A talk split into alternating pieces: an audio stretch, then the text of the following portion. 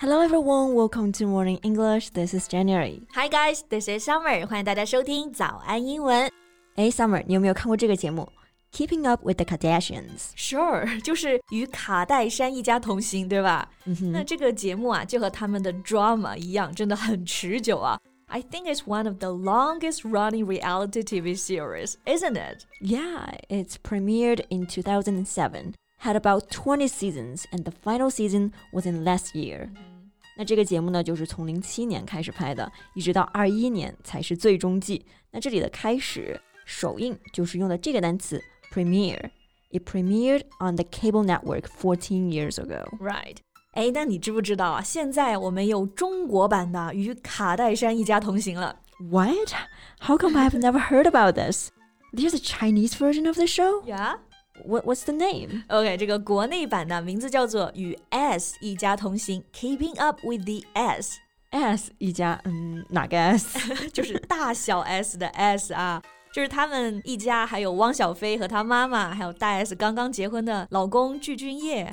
就是因为他们的 drama 真的太多了，没有断过，所以网友们就开玩笑啊，说吃他们的瓜呢，就像追剧一样。 Ah, I got it.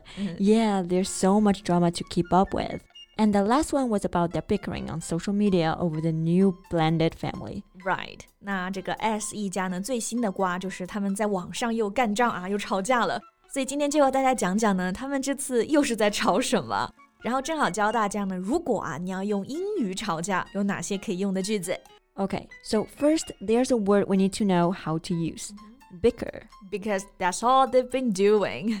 是的，那汪小菲呢，在微博上在线发疯，怒骂小 S 啊，还取关了他。那他们这种骂来骂去的，我觉得我们都可以用到这个词，bigger，b i c k e r。因为呢，这个单词指的就是因为小事斗嘴、吵架。嗯，而且有点抬杠的意思，对吧？To argue about things that are not important。比如小孩子吵架的理由就很 not important，你抢了我的零食啊，你跟别人玩不跟我玩，所以这个就是 bicker。Children are always bickering about something or other。嗯哼，那 bicker 这个单词呢是动词，bickering 可以直接做名词。汪小菲和小 S bickering 就挺不像成年人的。是的那汪小菲就说：“Are you taking more than your fair share of medicine？” 你是不是药吃多了呀？是的。然后他这里吃药啊，大家注意不要说成了 eat medicine，注意动词要用 take take medicine。那至于为什么他们要吵架呢？What were they bickering about? It's about their blended family。其实还是因为呢，大 S 和她的前男友啊具俊晔闪婚，组建了一个重组家庭的事儿。嗯，那这么说，这个和 S 一家同行，真的就是 Keeping Up with the Kardashians 翻版，因为卡戴珊他们一家也是 blended family。对，这个 blended family 到底是什么呢？其实指的就是重组家庭啊。A blended family is a step family when you and your partner make life together with the children from one or both of your previous relationships. 嗯，因为结婚之后，大 S 的小孩按理说就要管具俊晔叫爸爸了。嗯 Stepfather 也是 father 嘛，但是汪小菲就不乐意啊。He also posted that my children are not allowed to call another stranger dad. 啊，对他后来就说啊，不准自己的小孩叫一个他都不认识的人爸爸。嗯，网友就说这个挺爹味十足的。 But the whole thing of calling your step parent mom or dad can be a thorny issue. Yeah. You have to deal with it carefully.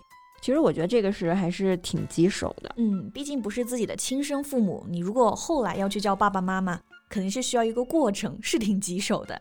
那这里的棘手的英文表达非常对应啊，就是用到这个词 thorny。嗯哼，thorn 本意是指的刺，嗯那后面加个字母 y，thorny 就是一个形容词，表示有刺的、棘手的。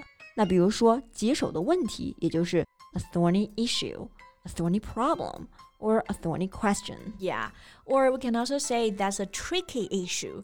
这里还可以用 tricky 这个词来代替啊，口语中也很常见，就是说这个事情挺难的，挺棘手的。Anyway, when it comes to the blended family, things can get tricky. 所以也怪不得他们总是在网上干仗。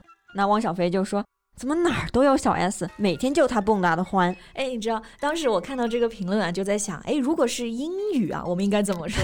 那可以先试着直译一下。我觉得前面这个怎么哪都有你会简单一点啊。Why is it that you're everywhere and that everything is about you？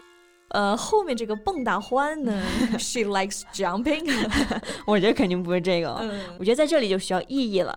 那其实汪小菲想说的呢，就是哪里凉快你待哪儿去，别整天在网上瞎蹦的。嗯 So in English, I would say take a hike. 你刚刚的口音都出来了，老北京儿啊。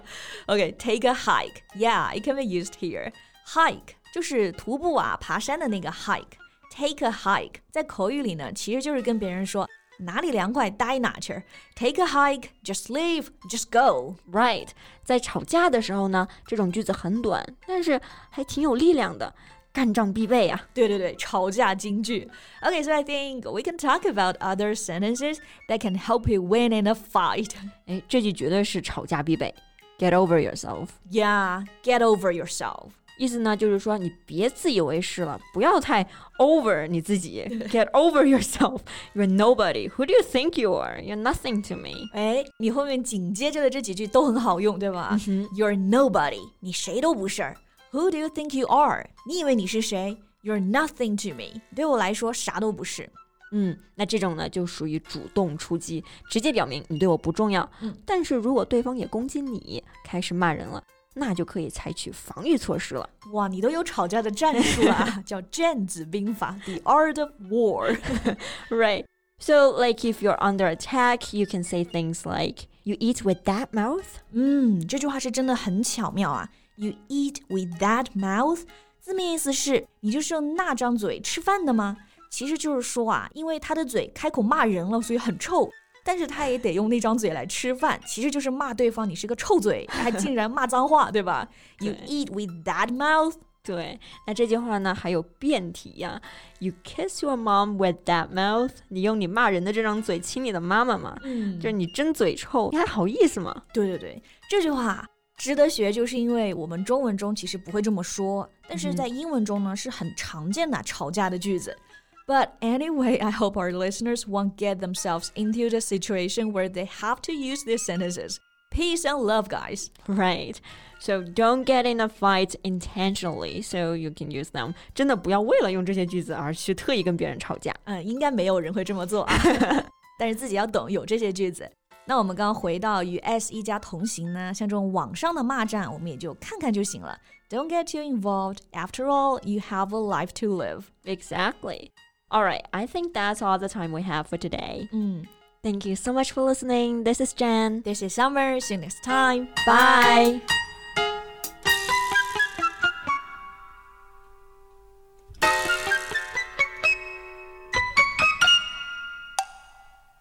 This podcast is from Morning English.